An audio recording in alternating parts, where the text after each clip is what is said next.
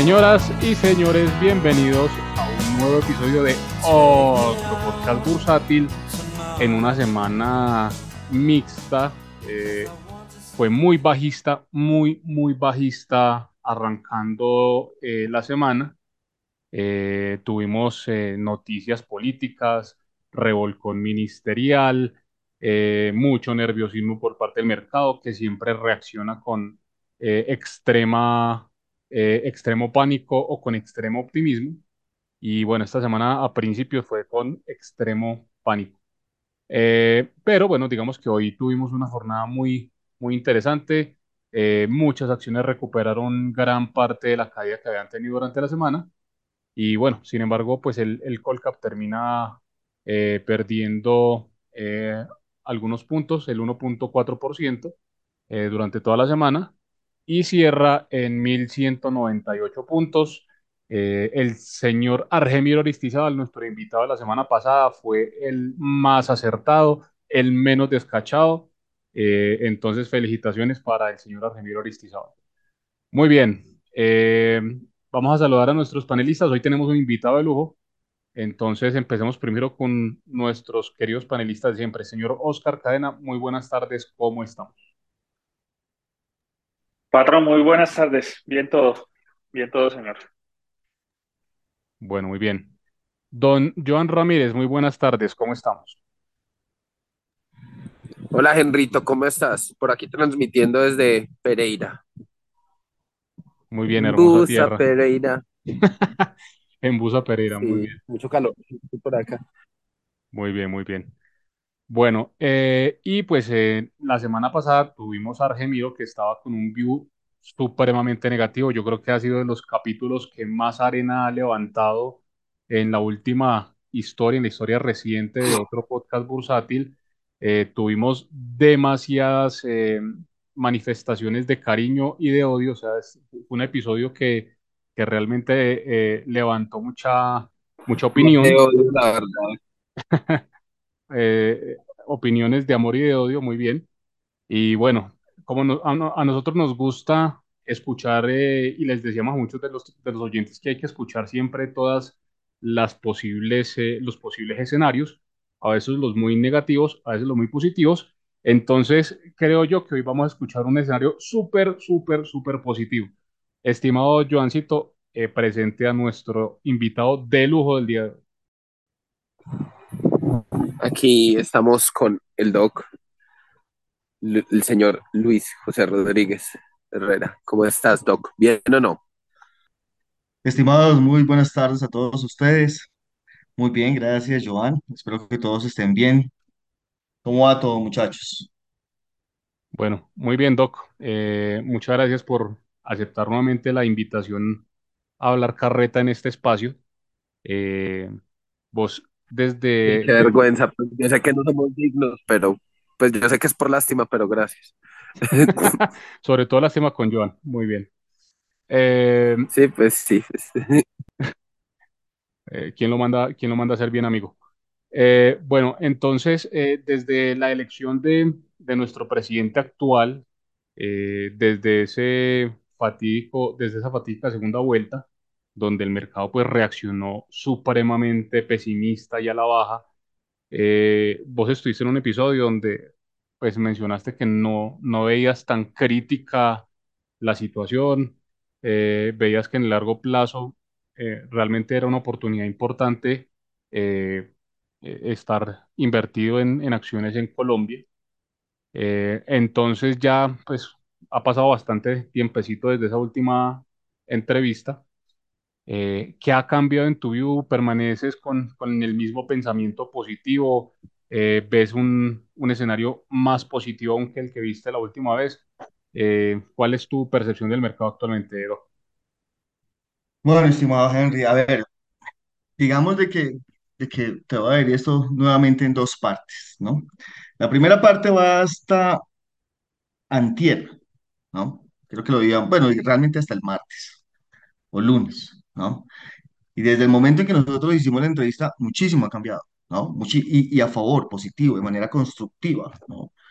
Eh, recordemos que en- a finales, nosotros hicimos la, la entrevista creo que en septiembre, en algún momento de septiembre, Hacia finales de septiembre, principios de octubre, nosotros alcanzamos a tener un dólar sobre 5.100 pesos.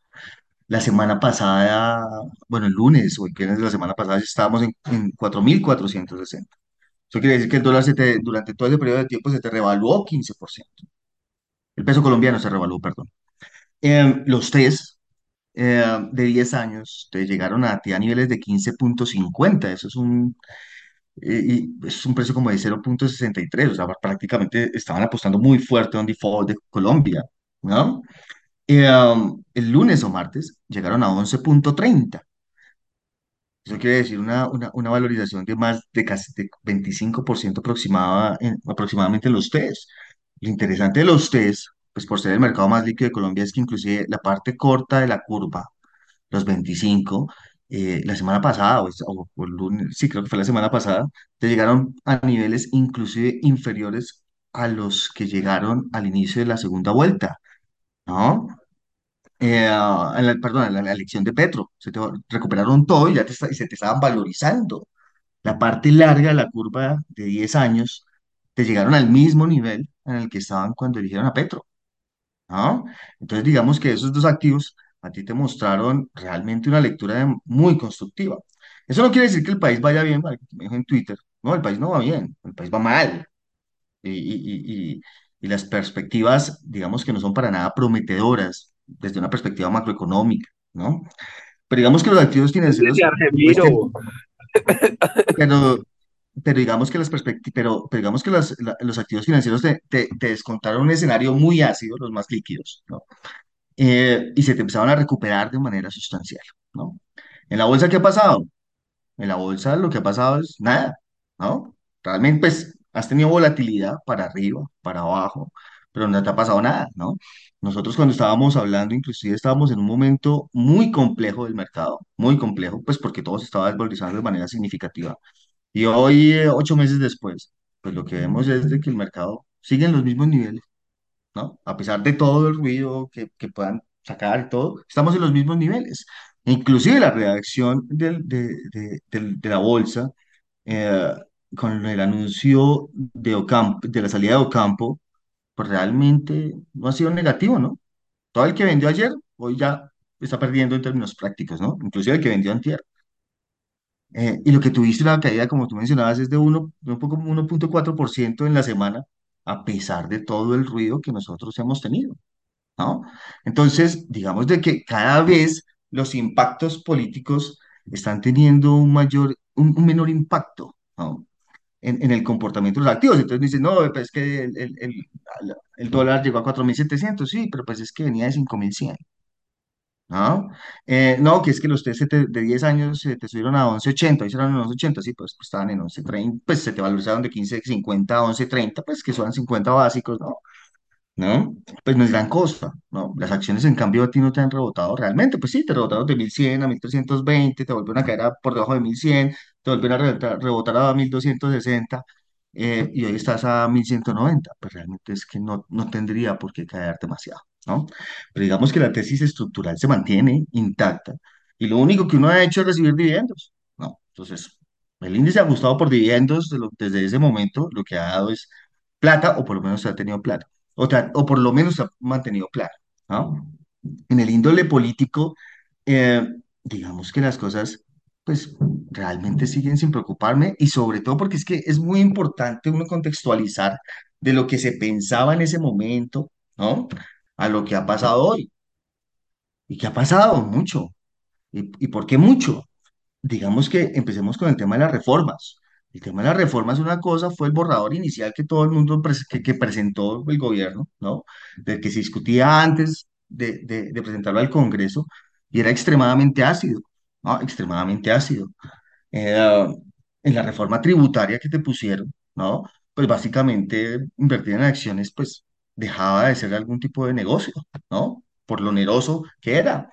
Y, algo que, que fue muy importante, bueno, fueron dos cosas que fueron muy importantes y que uno tiene que entender es que una cosa es el borrador inicial, otra cosa es lo que te presentan al Congreso y otra cosa es lo que te sale, te sale del Congreso en términos de reformas.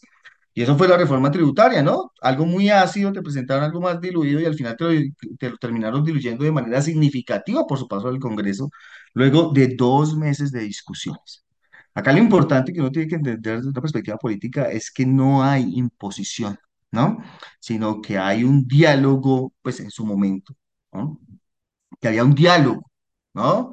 Y que al final el Congreso iba a actuar de la mejor manera. Y, y- y- y digamos, de que en ese momento también decían, no, es que el Congreso, los partidos políticos son unos vendidos. Eso era otra cosa, otra afirmación que hacían todas en ese entonces, que era una planadora, que iban a pasar todo, que iban a destruir ese país. ¿Y ¿Qué pasó? No, el Congreso ha actuado eh, de una manera muy responsable, ¿no? Digamos que los partidos que hacían parte, hacían parte de la coalición, siempre han actuado de una manera relativamente responsable a pesar de, a pesar de todo, ¿no?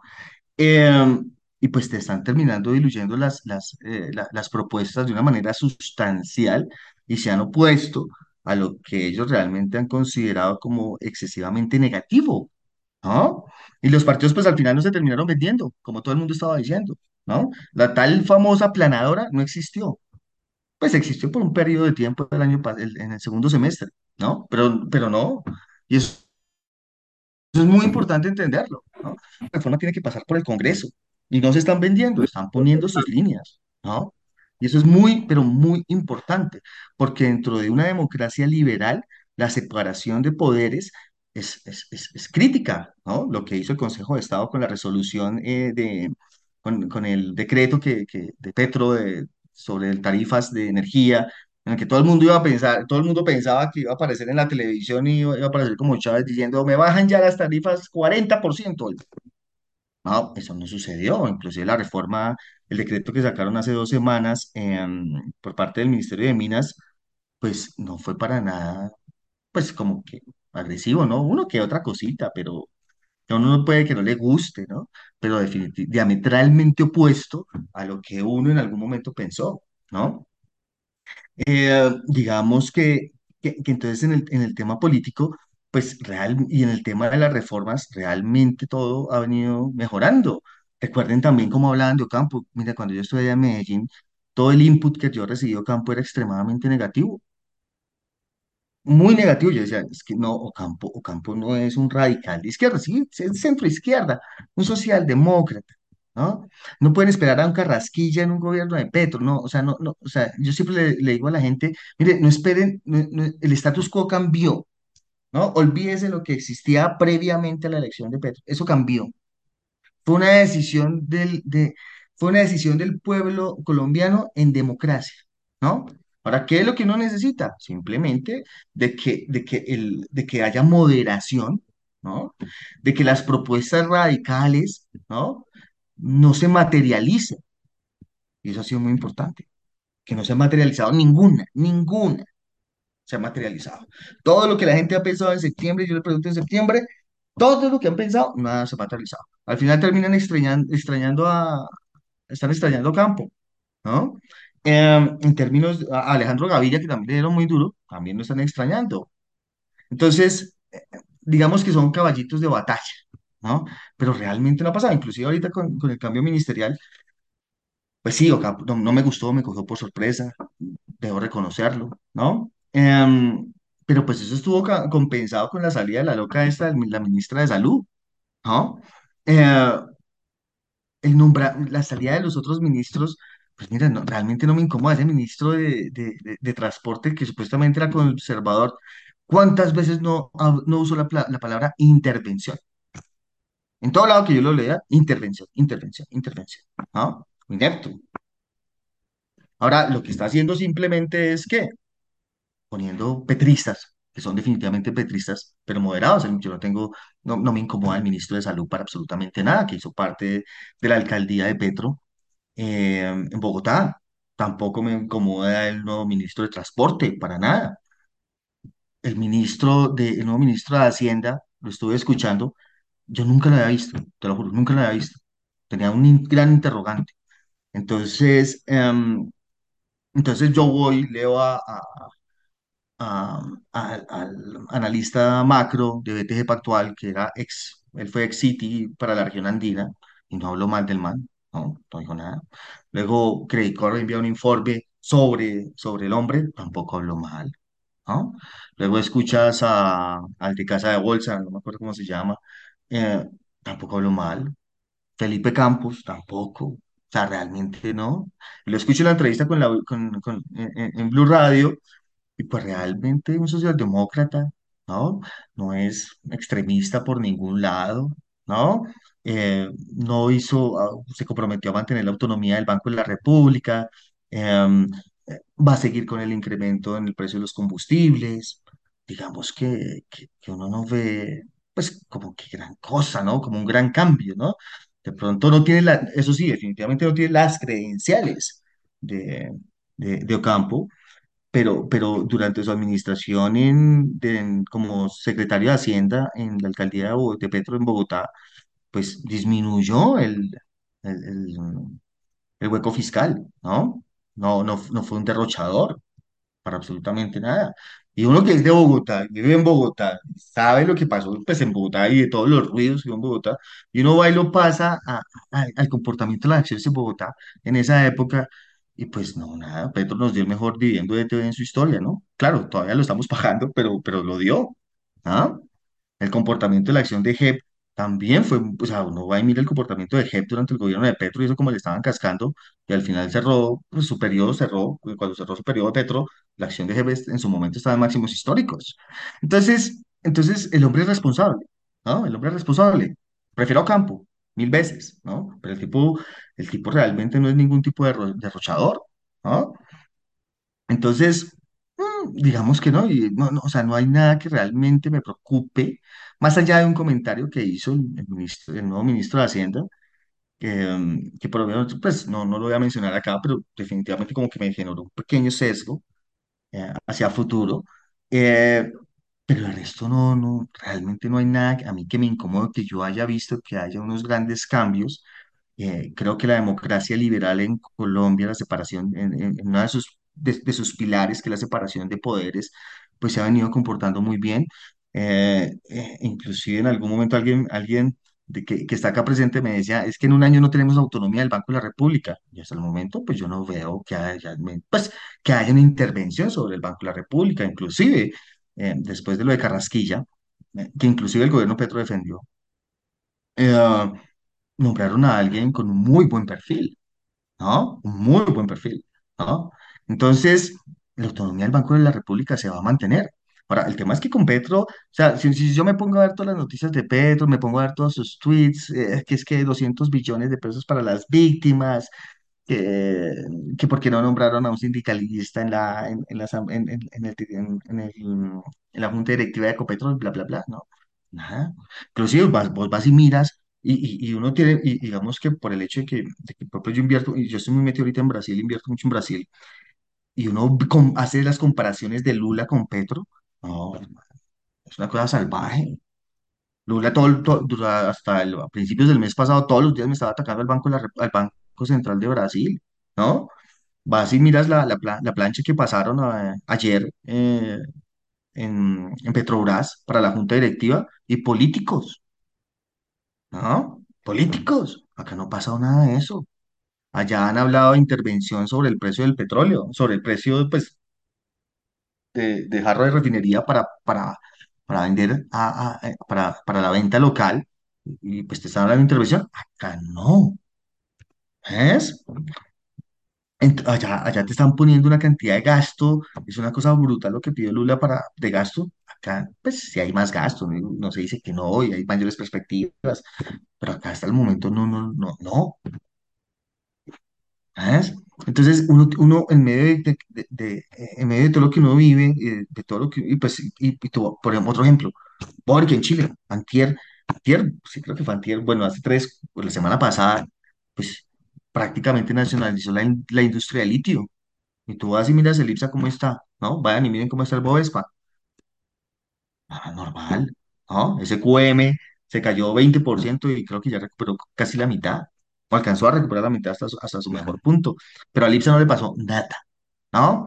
Y el Bovespa con todo lo que han hablado, que sí, que ha caído y todo, pero tampoco el desempeño ha sido como catastrófico, ¿no? Mientras que acá en Colombia sí lo ha sido. ¿no? Lo que pasó a finales de enero, principios de febrero fue muy fuerte, ¿no? Ahí me cogieron con medio, los pantalones abajo y me tocó hacer algunas movidas, que te han tumbado Corfi Colombiana de 17.500 a 10.200, pues qué vulgaridad.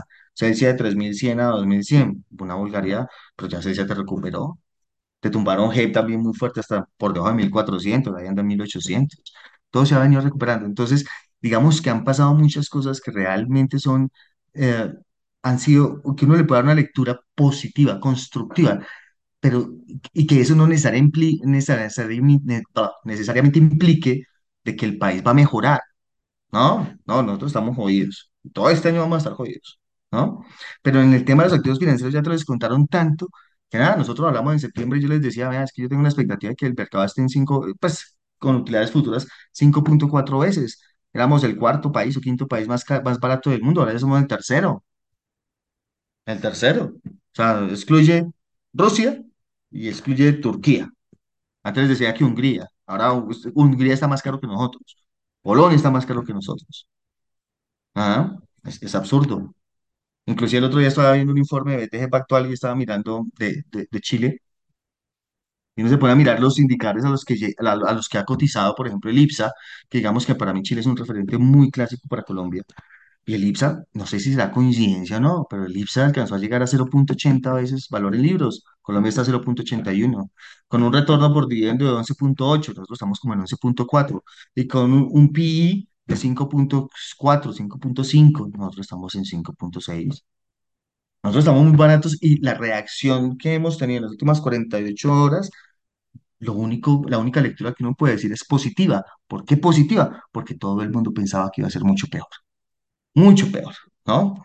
Eh, entonces, digamos que, que, que, que, que- el preámbulo político que les acabo de dar, y, y junto al, junto al tema de, de valoraciones y, a- y de comportamiento de mercado, pues es muy evidente de que, pues, de que ya tienes muchísimas cosas descontadas, ¿no? Es que la salida de Ocampo era para muchos eh, como una línea roja. Al final, pues, sí, se te desvalorizó 4% el dólar, pero 4% pues, a- inclusive desde el día previo, ¿no? Con todo el retumbe ministerial, pues realmente 4% pues sí es, es un golpecito, uno dice que no, pero pues tampoco es como que dramático, ¿no? Que esto se acabó. La reacción de los test tampoco es que sea positiva, pero pues tampoco es que uno diga, uff, terrible, esto se acabó, ¿no? Entonces realmente sigo muy constructivo, sigo muy constructivo, recogiendo dividendos encantado, ¿no? Y porque yo te soy muy sincero, yo no voy, yo, yo en este momento yo cambié mi estrategia, la estrategia que yo llevaba por los últimos 10 años, que era tradear, y ahora yo creería que uno tiene que ser muy estructural, muy estructural, recogiendo todos los dividendos, porque yo no voy por 10 ni 20%, no, yo voy por muchísimo más, muchísimo más. Inclusive la figura técnica que estamos haciendo, eh, y si especialmente se rompe los 1320, hermano, es, o sea, yo, yo mostraba, en una presentación yo mostraba lo que sucede con este tipo de figuras, y tú no vas a, a subir 10% ni 15%, o sea, es una cosa abismal lo que te puedes subir, pero abismal. Estoy hablando doblar el índice sin problema. Puede que no sea ahorita, puede que nos demoremos 18 meses, ¿no? Pero pues creería que ese será el desenlace final. Mientras tanto, eh, una muy buena gestión de riesgo, recoger dividendos, saber qué es lo que uno compra y por qué lo compra. Muy bien, He Doc. concluido. Muy bien, Doc. Muchas gracias No por, poder apalancarse, no apalancarse. sí, no, la gestión de riesgo que, que dijo el Doc. Eh, Doc, eh, una pregunta adicional antes de, de las preguntas de Oscar y de, y de Joan. ¿Cómo ves al nuevo presidente de Ecopetrol? Eh, nosotros, las dos veces que te hemos eh, entrevistado, pues hemos tocado mucho el tema de Ecopetrol eh, y, y Bayón, pues eh, demostró ser un ejecutivo eh, muy inteligente y, muy efectivo para el tema operacional eh, y que lo que nosotros le criticamos mucho era que cada vez que salían unos excelentes resultados salía a decir que había emisión y por eso la acción no tenía tracción para subir. Eh, pero ¿cómo ves ahora el cambio? ¿Cómo ves este nuevo presidente de Ecopetrol? Y, y una pregunta importante, ¿todavía tienes un porcentaje de Ecopetrol grande en tu portafolio o ya con tu perspectiva cambiaste y has ido rotando eso? Bueno, no, yo a diferencia, a, diferencia de tuya, a mí Bayón no me gustó ni cinco, no, o sea, el, el- error de no haber hecho una emisión de acciones eh, antes de elecciones fue gravísimo, pues gravísimo, ¿no? Y puede pasar, digamos que una factura en el mediano largo plazo a Ecopetrol. No, a mí no me gustó.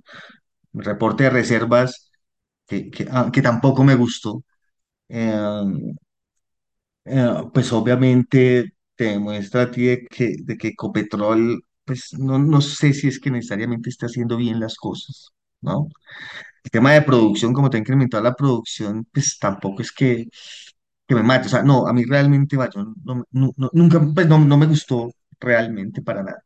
Em, y, con el nuevo presidente, pues tú tienes un- dos temas. El primero es el expertise sectorial que tiene, y es nulo, ¿no? El segundo tiene que ver con su, con, su background, y es, y pues digamos que el perfil que tiene, pues no, como, como directivo, pues digamos que es medianamente positivo, ¿no? Presidente de JEP, presidente de TGI, durante sus periodos a las, a las dos compañías les, les fue eh, relativamente bien, ¿no? Eh, obviamente, pues entrevista en, Blue Radio, pues no, no fue la mejor, ¿no? Sus respuestas no fueron la mejor, creo que hubiera podido responder diferente, pero pues digamos que aquí adelante lo que uno tiene que mirar es exactamente cómo, cómo eh, logra, ¿no? Hacer incrementar la producción de la manera como él espera, ¿no? Vamos a ver si lo logra. Yo lo veo difícil. No, entonces no, no, realmente no, no te puedo dar una mayor apreciación, ¿no? Con respecto a mi posición, no, eso salió con resultados. Qué decepción de resultados, qué decepción de reporte de reservas, qué decepción de, de, de- distribución de pago de dividendo. No, no, realmente con petróleo sí tengo algo, pero pues lo compré abajo pues, para ganarme el dividendo, pero, pero no, todo salió el mismo día del, de, de ese anuncio, ¿no? Y en los primeros 10 minutos. Eh, aprovechamos para eh, poner nuestro disclaimer. Eh, los contenidos de este podcast en ningún momento son recomendaciones de inversión y si ustedes invierten en un podcast o leen en Twitter o, leen en WhatsApp o en donde sea, eh, no tienen ni idea qué están haciendo en bolsa. Don Oscar Cadena, tenías pregunta. Sí, señor. Sí. Bueno, eh, ¿cómo es ya, digamos, eh, desde el entorno macro, está claro el view? Ahora, podemos estar teniendo una situación en la que, eh, de acuerdo contigo, el mercado sobre reaccionó, castigó de más a la- a las empresas y en teoría ahorita debería recuperar, pero esa recuperación debería acompañada de buenos resultados eh, corporativos, que francamente pues no, no se ven como tan claros, por lo menos para este primer trimestre. ¿Cuál es tu expectativa desde el punto de vista ya de, de funcionamiento de las empresas, de los sectores, eh, de cara a esa posible recuperación en bolsa? Pues mira, Oscar, te lo voy a responder de dos maneras. La primera es de que, a ver, la primera es de que uno no debería esperar unas, unos buenos resultados durante el 2023. Yo estoy incorporando en, en- en mis análisis una caída de 10, 15% en, en términos de utilidad por unidad del Colcap para este año, pero pues realmente no me interesa, ¿no? No, no me importa. Tampoco me importa la macro, ¿no? No me importa ni 5. ¿Y por qué no me importa ninguno de los dos? ¿No? A ver, porque básicamente si tú te das cuenta desde el inicio de la recuperación de macroeconómica en Colombia post, eh, post-crisis de petróleo, 2014-2016, a la economía le ha ido relativamente bien, ¿no? Durante- excluye, excluye ese pequeño periodo de, COVID eh, y le ha ido muy bien, ¿no? ¿Y qué hicieron las acciones durante ese periodo? Nada, cero. En términos de resultados, es impresionante el crecimiento de utilidades que nosotros tuvimos, no solamente en estos en, en 2021-2022, ¿no? Sino que nosotros veníamos con una tendencia creciente realmente desde el tercer trimestre del 2017. Se desaceleró algo hacia finales del 2019 y se terminó desacelerando pues por la, por el tema de, de- de la crisis COVID, ¿no? Y aún así nosotros rebotamos como más de 200% en términos de utilidad consolidada, ¿no? Dos, casi tres, no, 300%. Em, entonces, y, y tan, eh, incluyendo Ecopetrol y excluyendo Ecopetrol como 180 o 200%. Entonces, digamos que el mercado per se colombiano no, o sea, no te ha seguido el comportamiento ni macro, ni, eh, ni de utilidad, ni en términos de utilidades de las acciones. Y eso que ha llevado a que nosotros hayamos- estado en un continuo de-rating de, de, de, de los múltiplos acá en Colombia, porque las utilidades te suben, pero el precio de la acción se te lateralizan o no te suben la misma, en la misma proporción y, y al final, pues, con lo que ha venido sucediendo en el tema político, pues completamente se desliga, ¿no? Porque uno tiene que tener presente que cuando eligen a Petro, que fue a mediados de junio, hasta ese momento solamente estaban reportados los resultados del primer trimestre. Viste segundo, tercer, cuarto trimestre que fueron, bueno, segundo y tercero fueron muy buenos, cuatro ya no tan, cuarto ya no tanto. Y, y, y pues tampoco, y pues la caída pues lo que te hace es que te comprime el múltiplo hacia niveles donde ya realmente es absurdo, ¿no? Entonces tú puedes perfectamente tener una caída en términos de utilidades eh, y aún así las acciones tendrían que subir porque simplemente tienen que hacer un, un, un, un re-rating del mismo múltiplo, ¿no? Y, y, y cuando tú vas y miras Brasil, vas, vas y miras Chile, los resultados en Chile pues realmente ahorita no han sido excepcionales y a pesar de todo lo Doc, que ha Doc, pasado, el mercado se ha doblado. Eh, Doc, lo que le entiendo, para resumirlo, es que tú estás de acuerdo que los resultados pueden venir no tan buenos, pero que el castigo que ha recibido el mercado ha sido tan grande que absorbe esos malos resultados y aún así tienes mucho espacio para crecer. ¿Eso es correcto? ¿Es lo que entiendo de tu tesis? No, Oscar, los resultados van a venir malos, flojos. Sí, Bueno, sí, no digámosle que malos, Ajá. van a venir flojos, ¿no? Eh, pero pues básicamente tú tienes un descontado en este momento un escenario extremadamente ácido, extremadamente ácido. Mira, yo, yo, yo me acuerdo, por ejemplo, en el 2006, ¿no? Mira, en el 2006 no había nadie negativo y el, en ese momento estaba el IGBC y yo me acuerdo que el IGBC estaba cotizando más o menos a 25, 27 veces utilidades. Todo el mundo pensaba que tenía que seguir subiendo, a pesar de que ya te había subido 1100% en cuestión de cuatro años, ¿no? El IGS venía de 1000 puntos y te llegó hasta 11.600 y luego vino la, la caída del 2006 por todo el tema de inflación en el exterior que generó un- un efecto cascada por repos acá en Colombia. El mercado te cayó 49% en tres semanas, ¿no? Pero estaba sobrevalorado y al final pues te terminó recuperando. El punto al que voy es de que siempre hay excesos, ¿no? Siempre, ¿no? Y uno tiene que mirar qué tipo de exceso es. Cuando todo el mundo está optimista y te, te hablan de las acciones y, ya llevas un periodo muy extenso de tiempo, unas valoraciones demasiado, pues, eh, amplias, ¿no? Los bancos cotizaban, a, Bancolombia alcanzó a cotizar a cuatro veces valor en libros. Ahora tú vas y miras hoy Bancolombia y miras los resultados y está cotizando a 4.5 cuatro- o sí, 4.7 veces utilidades, a 0.65 veces valor en libros. 0.60, o sea, el único banco que está, los únicos bancos que en, a- que en algún momento me acuerdo que estén más baratos han sido los argentinos y estamos en otro, está- estamos en un contexto completamente diferente. Doc, yo tengo una pregunta. ¿Cuál crees que sea el trigger que se necesite para que las acciones reflejen su valor real que nos están mostrando los estados financieros? Porque pues pues, se ha de- déjame, yo hablado, le termino, yo, déjame, dame un segundo, yo y le termino la respuesta a Oscar. Ahora, no quiero, yo no soy, yo no soy, no, o sea, yo, yo no espero casi nada bueno en, en- en ningún sector, ¿no? Pues es que, pues con estas tasas de interés, menor consumo, matas a una gran parte del sector retailer, eh, petróleo, pues abajo, pues estás matando a, a Ecopetrol en términos de resultados, ¿no? En términos solamente de resultados, pues está- lo está afectando. Cuando digo matar es que les va a afectar negativamente. Em, a pesar de que tengo un view constructivo en el petróleo, ¿no? Em, tú vas y miras eh, construcción, no, pues nada, difícil, ¿no? Em, de pronto sector energético, ¿no? Las cosas podrían venir bueno, pero tienen una base comparativa bastante complicada, ¿no? Porque el año pasado les fue muy bien. E- Y, y digamos que eso es también muy importante entenderlo. El año pasado les fue tan bien a las empresas, ¿no? Que, que la base estadística per se va a ser muy difícil superarla, ¿no? Eh, entonces, como que, como que realmente no tengo un view de, de- de- un- demasiado constructivo a nivel general, no, no, no, realmente no, no te lo veo en la mayor parte de las acciones que yo sigo, ¿no? Digamos que soy muy positivo en Bancolombia. Los resultados de enero y febrero te muestran un crecimiento de 35%. Eh, posiblemente van a estar creciendo al ritmo del 10% ya consolidado.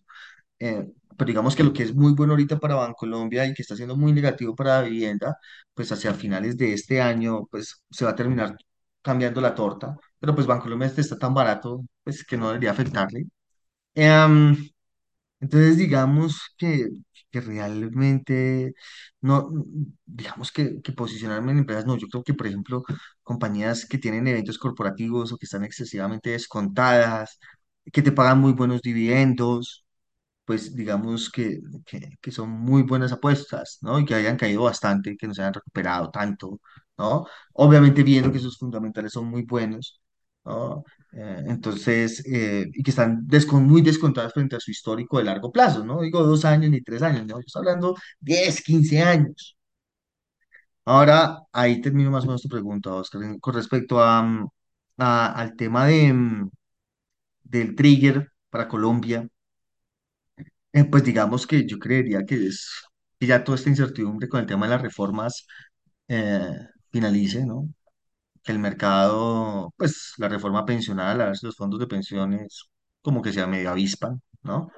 Eh, pues, pues ya sabemos que la reforma pensional, pues eh, el- lo que era el borrador inicial, pues ha venido mejorando sus, pues mejoró, pues solamente con el tema de, de, los salarios mínimos que, que se tomarían para Colpensiones, ya te bajó de 4 a 3 eso te lo bajan por lo menos a dos, ¿no? Eh, o uno y medio, ¿no? Entonces yo creería que es más que todo que se disipe esa incertidumbre con el tema de las reformas políticas y habría que ver exactamente es cómo logra pasarlas, porque es que si lo que no te logre pues, pasar ahorita ya no te lo pasa este año, pues porque todo el mundo va a estar ya el, el próximo semestre, todo el mundo, todos los políticos, todos los congresistas van a estar metidos en las regionales, ¿no? Y, y, Hola, y- y, pues ya no, y, pues ya no te van a a, a- ya realmente no, no, no te van a pasar, ¿no? Inclusive la probabilidad de que yo, de que, de que te pase algún tipo de reforma pensional o laboral con- en, en en este momento es, es, es baja, ¿no? Muy baja, ¿no? Por tiempos. A menos de que logren desenredar rápidamente el tema de la reforma de la salud, eh, yo realmente veo que es muy baja la probabilidad de que, lo- de, de que logren pasarlas, ¿no? Y más pues con todas estas divisiones que creó Petro, ¿no? Uno pensaba que Petro era un tipo estratégico, ¿no? Que era, pero pues realmente parece un vaquero borracho disparando para todo lado y haciendo nada, ¿no? No ha hecho nada. Y eso es bueno. Pues mejor dicho, sí, estamos de acuerdo. Pues te sabes, si uno se pone a mirarle el Twitter, no, se decepciona, ¿no? Pero pues puede decir lo que quiera en su Twitter y hacer lo que quiera, pero a mí lo que me interesa es cómo se materializan todas sus ideas. Y hasta el momento, nada. Entonces yo creería que, que, que las reformas, sobre todo la pensional, eh, eh, se logre, eh, pues se, se finalice ese proceso, ¿no? Bueno, muy bien, Doc. Janusito, muy buenas hola. tardes, ¿cómo estás? Muy Ya no, buenas yo tardes no a soy, yo todos. no soy negativo, soy posibilista, Bonilla. Totalmente, yo no soy optimismo Ramírez, no señor, yo a mí me gusta el posibilismo de las cosas. Bueno, acá un Buenos días. Janus. Tardes, bueno, Saque- discúlpame, buenas Sáquenle la noches. caliente de la boca. ¿Cómo Buenas noches? Janus. ¿Cómo me le va, Muy bien, a ¿Qué vos? Ahí vamos, ahí vamos. Lo que pasa es que estaba en una llamada, estaba ocupado y he estado malito de salud, pero el compromiso con otro podcast bursátil es a muerte. Estaba en Entonces, ahora que les llamada, vamos a empezar a cobrar, Ya estaban no, llamada de estaban ¿Cómo llamadas de resultados de hemorroides? Espérese, Oscar, no, eh, ahora que vamos a empezar a cobrar el podcast, pues hay que mostrar compromiso, porque pues cobrarle 100 mil pesos mensuales, pues hay que justificarlos para cada oyente, oyente y oyenta. Entonces, bueno, son dos cosas, Doc. Primero, materias primas, ¿cómo es ese tema? Y dos, no sé si ya hicieron esta pregunta, pero en cuanto al tema de la coalición de gobierno, ¿eso ya descansa en paz? ¿Será que eso sí se cayó y van a empezar como a, a torpedear los procesos y a esa peleadera que to- tanto pelean que no hacen nada? Am, a ver, con respecto a tu primera pregunta, yo soy constructivo en materias primas, eh, realmente, y, y digamos que, es, que, que, que se deriva de dos aspectos. El primero es eh, la, la demanda esperada proveniente de China. Realmente los, los datos macroeconómicos han salido, digamos que, que positivos. Obviamente, y, y como nosotros lo vivimos, pues se requiere un, un tiempo para que realmente la una economía que estaba en pandemia y estaba encerrada se empiece a acelerar de manera significativa, ¿no? Estamos hablando de más o menos seis meses, ¿no? Aproximadamente. Ellos se reabrieron a finales de diciembre. Entonces, digamos de que yo soy muy constructivo, una por ese lado. Y la segunda es porque eh, el dólar, eh, pues yo no veo el dólar realmente cómo pueda subir a nivel global, ¿no? La, la figura en el euro es muy constructiva. um, veo el, el, índice global del dólar ahí, pues en un soporte más in- muy, muy importante de cien ciento dos pero es que los datos inflacionarios, que, o sea, pero, existen, eh, digamos que el, el tema de inflación en Estados Unidos con una base estadística tan sencilla para todo lo que tiene que ver junio, los reportes de junio y julio, ¿no? Donde te van a tirar a ti la inflación anualizada a tres punto tres tres punto cuatro yo lo veo difícil, pues que el, que el euro te suba, eh, que el, pues que el dólar te suba con, con, con esa base comparativa en ese periodo, ¿no? Y ya digamos que la inflación eh, subyacente, que digamos que sí ha estado un poco más, más, más pegada, ¿no? Eh, pues uno también tiene una base estadística relativamente sencilla, pero uno sí necesita ver que, que, que empiece a disminuir, o sea, que la inflación de servicios empiece a disminuir eh, para que se desacelere de una manera significativa y por lo menos la base estadística está sencilla hasta más o menos a septiembre, octubre, es que en los próximos meses uno empieza a ver una inflación subyacente de 0.2. Máximo 0.3 sería muy positivo hacia adelante. Si me sigue pegada entre 0.4 0.5, yo creería que, de que ahí tú ya tendrías una tesis a favor del dólar. ¿no? Eh, pero digamos que por lo menos por todo lo que es el verano en, en el hemisferio norte, eh, las expectativas son, son, son positivas eh, en términos de materias primas, por uno, por el lado de, de- de la base, de la sencilla base comparativa inflacionaria que difícilmente te pueda impulsar a- al dólar eh, en la inflación, eh, y por el otro lado, pues una mayor demanda proveniente de, de China, ¿no? Entonces soy constructivo, pues por esos dos factores. Eh, lo ter- y, y con respecto a tu segunda pregunta, pues vos sabes cómo es la política en Colombia, ¿no? Hoy somos enemigos, mañana somos amantes. Eh, entonces yo no descarto cualquier cosa, ¿no? Yo realmente no descarto que, pues a, a pesar de que el presidente te la haya sepultado, lo que hizo fue hacer unos nombramientos que realmente pueden generar un, un mayor diálogo, ¿no? Eh, Velasco, pues Velasco, pues realmente es otro Prada. Yo no le veo gran diferencia a los dos, ¿no? Em, sino que uno es santista y el otro es amperista, ¿no? Eso es lo único. Em, y el nuevo ministro de Salud es, es un tipo que, está, que, que no es tan combativo, que no es radical, que aparte de eso, pues ya fue político, fue alcalde, eh, que te puede, digamos, que generar unos espacios de diálogo, ¿no? Eso, pe- pero eso no quiere decir que te deba- que, pues, o sea, lo- eso te, te puede acercar a las partes, ¿no? Para tratar de encontrar un camino en común. Em, yo creería que sería lo mejor que nos podría pasar. O sea, la pues, no creo, de todo lo que yo he leído y todo lo que vi en, en, en el de, del Congreso, eh, pues básicamente todo el mundo está de acuerdo con que deben haber reformas, ¿no? Creo que pues eh, el plan de gobierno, que el plan de gobierno del, del presidente que ganó, pues también te habla de unas reformas y la gente pues quiere sus reformas. ¿Qué es lo importante? Lo importante para mí es que o se caigan, ¿no? Pues o para, para, digamos, para el mercado mejor. Eh, a mí me favorece o que se caigan las reformas y a mí me favorece que diluyan las reformas. Ahora, por tema país, es mejor que las diluyan, que te diluyan las reformas, ¿no? Que pasen parcialmente algunas cosas que quieran hacer, ¿no? Eh, y digamos que eso le baje un poco al, al radicalismo de Petro, eh, más, y hablando de radicalismo, más como eh, hablar tanto, gritar tanto, decir tantas babosadas, ¿no?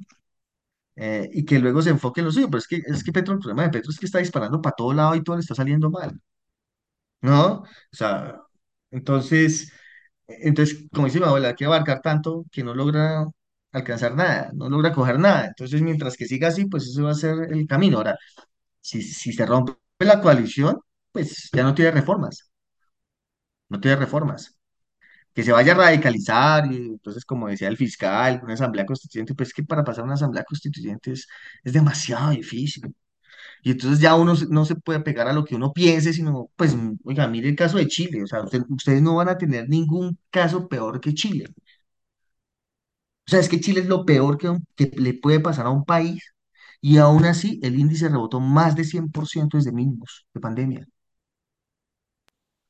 Y en Sí, ese hubo una momento subida Chile fuerte. está, y y en ese momento Chile, ¿no? Y, y les, y, pues retomando el tema de la nacionalización del litio, está, el índice chileno está 125% por encima de sus mínimos, ¿no? Está prácticamente a los mismos niveles pre-estallido social, 2019, ¿no? Eh, y aún así está 30%, 35, 35, 40% más caro que Colombia. Más caro que Colombia. Ahora, allá tuvieron un estallido social de verdad. Lo de acá fue un paso de niños. Luego, luego sale la pandemia. Luego te nombran un, te, te- aprueban un plebiscito de entrada. eh, luego te nombran a, a, a unos constituyentes de izquierda radical. No había cómo pararlos. La derecha, ni la centroderecha, ni el centro tenía cómo pararlos. Porque tenían mayorías absolutas. Uno tiene que recordar que se necesitan mayorías absolutas. Supramayorías para que pase, pa- para que pase el articulado. ¿No? eh, te aprueban ese texto, un texto muy negativo, ¿no? Te eligen a Boric, terrible que te elijan a Boric, porque, o sea, y uno tiene que contextualizarlo en temas de política chilena, porque es que Boric es como si, como- Boric viene de unas, de unas primarias con el, con el, con el director o, el presidente del Partido Comunista. O sea, ahí no estaba la centroizquierda. Eso es poner al Partido de los Comunes con la UP. Eso es Boric. Ahora, eh, tú vas y miras, eh, bueno, vas y miras, y tú miras el mercado accionario chileno, el, perdón, eh, la macroeconomía chilena, el crecimiento, el PIB, negativo. Las expectativas son negativas, son recesivas en Chile. Entonces, tú realmente no puedes tener nada peor que Chile. Nada peor que Chile. Entonces, digamos que Chimple es, es, es, es, es como mi, mi draft inicial, como mi borrador inicial de lo que es lo que nos puede pasar. Y pues de ahí me pego. Ahora, lo mismo que pasó en Chile, pues no es lo mismo que pasó en Chile, entonces uno tiene que entender de que nuestra política regional es, es, una porquería, ¿no? Es- Está lleno de zurdos. México está llena de zurdos y México vivieron algo muy similar em, a lo que nosotros estamos viviendo en su momento, ¿no? Em, tienes a Brasil. Uy, ustedes vieron a Lula, Lula es un dolor de cabeza. Cada vez que uno lo escucha atacando al banco, al Banco Central de Brasil, ¿no? Esos nombramientos que hace. No, pero aún así sus ministros han sido moderados, a pesar de ser del Partido de Trabajadores, de los trabajadores, ¿no? Entonces, hay algo que Felipe Campos dice y que es muy, pero muy cierto.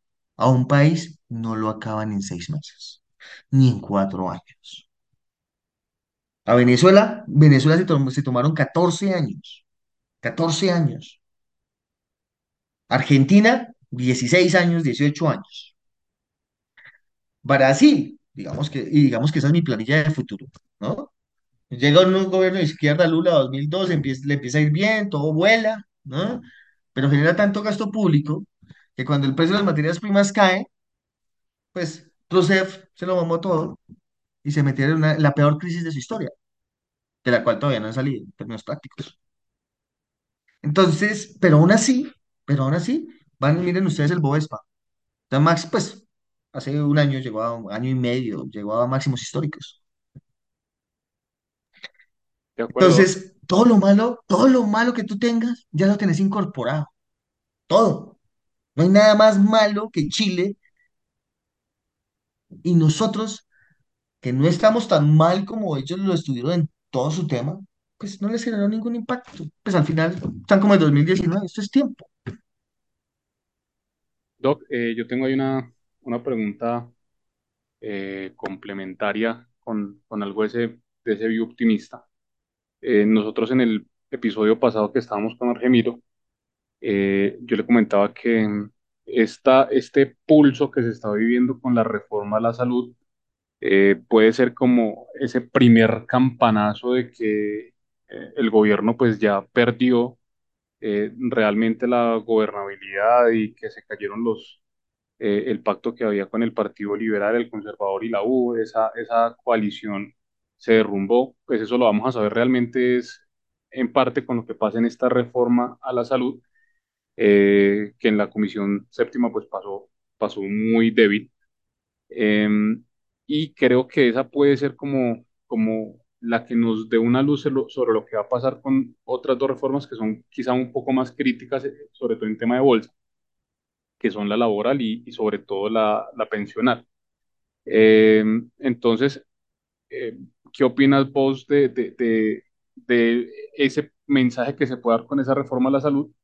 Y lo otro, algo que me causó curiosidad el día de hoy fue que el Banco de la República, que pues hasta el momento ha, ha mantenido independencia y ha demostrado mantener independencia, eh, fuera la subida de tasas que eh, fue pequeña, punto 25, eh, ellos movieron su expectativa de, de crecimiento de, del PIB eh, y lo pusieron un 1% creciendo Colombia. Ellos, ellos venían del 0, 0,2 y ya le han subido como al 0,8 y nuevamente ajustaron hacia arriba. O sea, ellos están viendo algo eh, en la economía, no sé si o en la política que, que está haciendo que suban sus expectativas de crecimiento para el país, que estaban pues muy, muy bajas eh, y ya pues van en el 1%.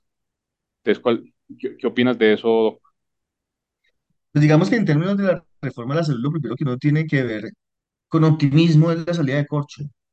Extraordinario, ¿no? Digamos de que eso nos balancea mucho, o sea, la salida de campo con la salida de corcho, porque corcho es la más radical.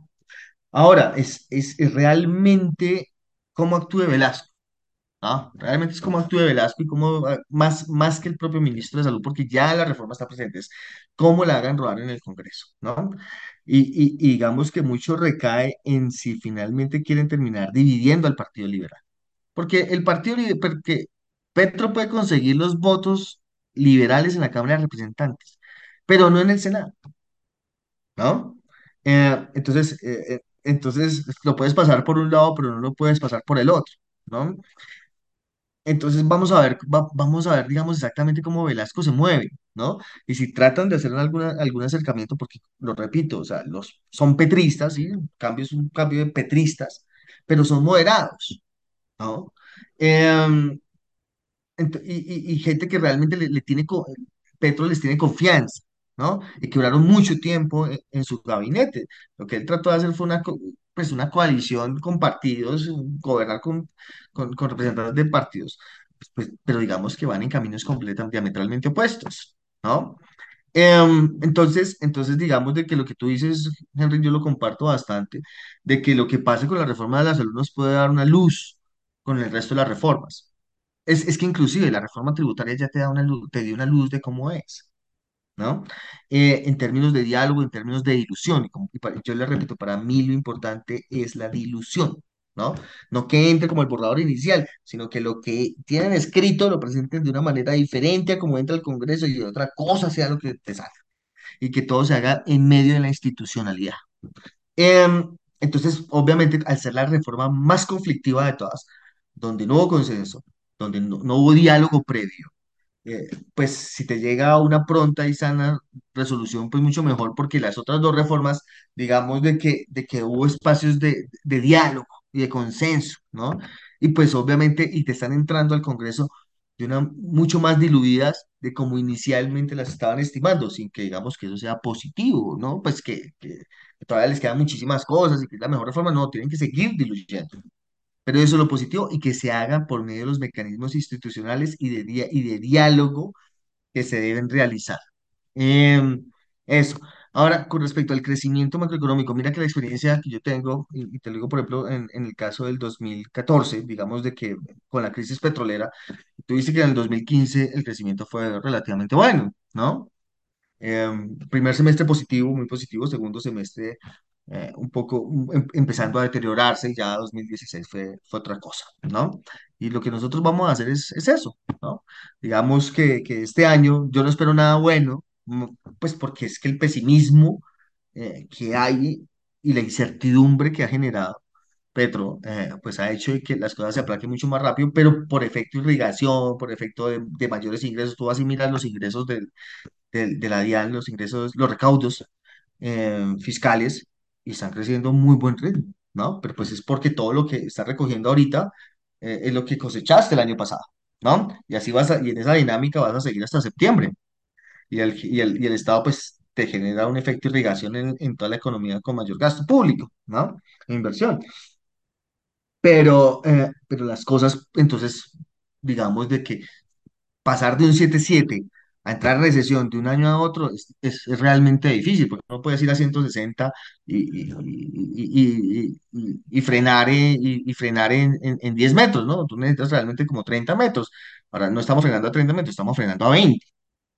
Em, entonces, digamos que en ese orden de ideas, pues yo sí veo que es un escenario negativo porque para mí un crecimiento, pasar de siete coma siete a uno por ciento es, es, es negativo, ¿no? Y porque te, eso genera, te genera a ti la pauta para el próximo año. Es que, mira, yo te soy sincero, lo mejor que nosotros podríamos tener es una recesión. Una recesión es lo mejor. Y se le calman muchas maricadas a Petro. O se le deberían calmar, ¿no? Ahora, las elecciones regionales creo que también van a ser muy importantes, ¿no? Porque, la economía va muy mal, la seguridad va muy mal. con Petro, eh, el- las perspectivas eh, eh, a futuro son- está- se han venido deteriorando. Solamente es ver los, el- el- la- los componentes de la encuesta, ¿cómo se llama? La encuesta de Fedesarrollo, la encuesta comercial de Fedesarrollo. Y uno ve esos componentes como colapsaron en febrero, una cosa salvaje. Yo, yo no recuerdo haberlos visto de, de esa manera. Entonces, puede que te suba uno por ciento, bueno, unos 5, realmente no me interesa, pero pues es una, una lectura muy, muy ne- ne- negativa, ¿no? Y que te sienta la base para que el otro año también sea difícil. Y ahora, las regionales, digamos que, que- a todos estos izquierdistas les ha ido muy mal, ¿no? Eh, y si, y si a Petro le va, y, y y si en las regionales les va mal, ¿no? Entonces, pues Petro pierde un poder político significativo, ¿no? Muy significativo pierde. Ojalá que pierda la alcaldía de Bogotá, la de Medellín, la de Cali, la de Cartagena, es que a, todo- a todos esos, a, todos esos les ha ido horrible. No hay nada bueno. Y aparte de eso, con la inflación ahorita, pues le está afectando el bolsillo a, muchísima gente. El sector de construcción está colapsando. Y, y- y digamos de que son los mayores empleadores en los estratos uno y 2. ¿ah? A la gente de estrato 5 o 6 que, votó por Petro, pues ya están empezando a sentir el impacto, ¿no? Y ya están dejando, ya están diciendo, "Ay, que fue un error, ¿no? Por todos lados están diciendo, ya fue un error. Y eso termina a ti matándote cualquier expectativa ya del último peor escenario. Es que tú ya, ya después de la salida de campo solamente te queda un último peor escenario, que es una asamblea constituyente. Pero como yo les explicaba con lo de Chile, se necesitan supramayorías. En este momento, realmente en el Congreso puede ser un, un, un view de, de cómo está Petro, ¿no? Y sus partidos, y son una tercera parte, ¿no? De pronto un poquito menos de una tercera parte. Y se necesita, y en una asamblea constituyente se necesitan supramayorías. Aparte es un proceso muy largo, son dos años, dos años y medio. O sea, lo que no haga ya este año, ya Petro no lo va a poder disfrutar. Entonces, realmente realmente el pie económico no, no me va a cambiar, no veo que vaya a pasar nada por el momento, ¿no? El problema es de si el petróleo se sube, pues le va a favorecer a Petro, ¿no? Pero pues al final termina pasando cuentas de cobro. Yo soy muy, pero muy negativo a largo plazo, ¿no? Y largo plazo es la próxima década. Ni les digo a dónde puede llegar el dólar, porque no me terminan diciendo un loco, pero porque yo veo un escenario muy como Brasil. Y no solamente para Colombia, también se lo veo para Chile. Entonces, soy muy positivo en los mercados financieros, no en la economía, ¿no? En los mercados financieros. Solamente necesitamos que se disipe el riesgo político que, que los agentes del mercado pueden estar percibiendo, porque Medellín todos están negativos, y eso es bueno, ¿no? ¿Y por qué es bueno? Porque allá es donde se mueve realmente la plata. Acá en Bogotá podemos tener más, pero donde mueve la, la plata de activos financieros es en, es, es, es- es en Medellín. Y en Medellín todo el mundo está negativo. Pero los países tienen algo que, que es muy interesante y es que se adopta muy fácil, Allá ¿no? en Medellín el que mueve el mercado es Jovan.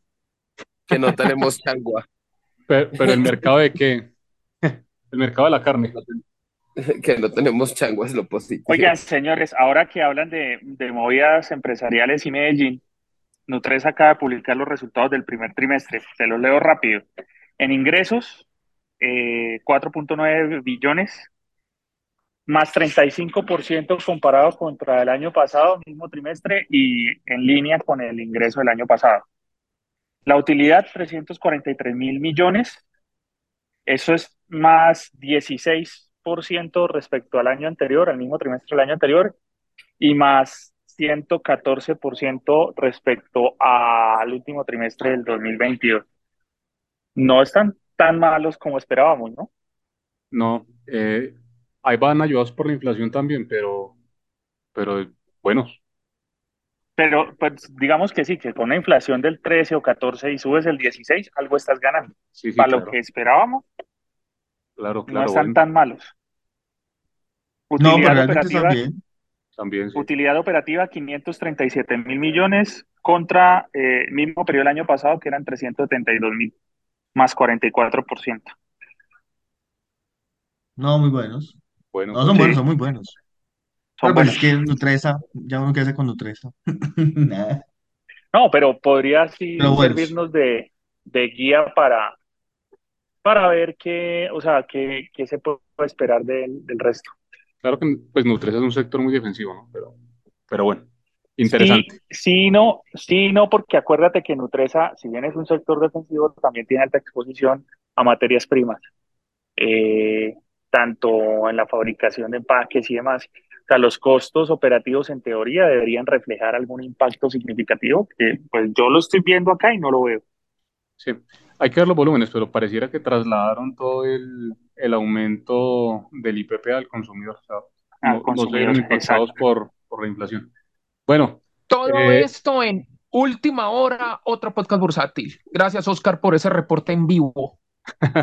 no, y de una vez aprovechamos esa última hora de otro podcast bursátil para informar que en la Junta Directiva de Concreto nuevamente autorizaron a José Luis Aristizábal, al presidente de la compañía, y también eh, a, a otra persona de la Junta Directiva, a Cecilia Aristizábal, a comprar eh, acciones de la compañía en el efecto de un año.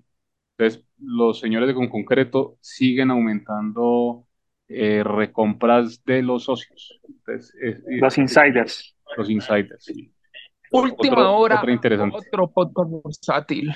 Bueno, eh, estimados, vamos a, a pasar al descache de la semana, aprovechar pues eh, el doc que nos se dio un poquito más de tiempo del que estaba inicialmente co- convenido eh, y empecemos con, con nuestro invitadísimo. O sea que aquí el descache de la semana, eh, la apuesta es por descacharse lo menos y hay una responsabilidad muy grande y es que el invitado de la semana pasada, que fue Argemiro, fue el que fue menos descachado de todos, casi le pega. Eh, el Colcap terminó en, mil, eh, terminó en 1198. Eh, ¿cuál puede ser tu pronóstico para la próxima semana? Uy, no, no, yo sí pronósticos de corto, de, ta- de tan corto plazo sí no hago. No, No, pero igual pues es que es, una joda y es- un chiste, pues, o sea, pero pues, pues digamos de que cualquier no le, número. que, que- no, es que pues es que eso depende de lo, de lo que salga a decir Petro el primero, el lunes. Entonces es como, pero pues, no, yo creería que subimos. Listo, ¿hasta dónde, Doc? Pero ponga un número ahí random. 1250. 1250. Uy, bastante optimista me parece hoy, pero listo, muy bien, Doc. Usted siempre ha sido optimista en este mercado y está reflejándolo en su pronóstico. Muy No, bien. si le pregunta a Joan, Pero, pero sí, pero 1600. si sale con alguna burrada, entonces No, 1160, sí, claro, no. 1150. Pero no, la idea es apostarle a una cifra, entonces nos vamos con los 1250. Joancito, sigamos por los optimistas. Su pronóstico para la próxima semana. Yo voy a hacer lo que siempre he hecho, es tirarlo abajo para que suba arriba, para descacharme. Entonces voy a decir 1170. Ok. Piense 30, negativo para que suba, como la selección Colombia. 30 punticos por debajo. Muy bien. Eh, Janusito, su, su pronóstico. No, pues digamos que 1182 ahí. Ok, ligeramente por debajo. Señor Cadena. 1205. Ok, un poquito arriba. Sí, yo le creo también a la subida porque lo que pasó hoy ya me gustó, me gustó ese, esa reacción todo el mercado del día de hoy. Y yo creo que eh, podemos tener un poquito de momentum de muy corto plazo, ¿cierto?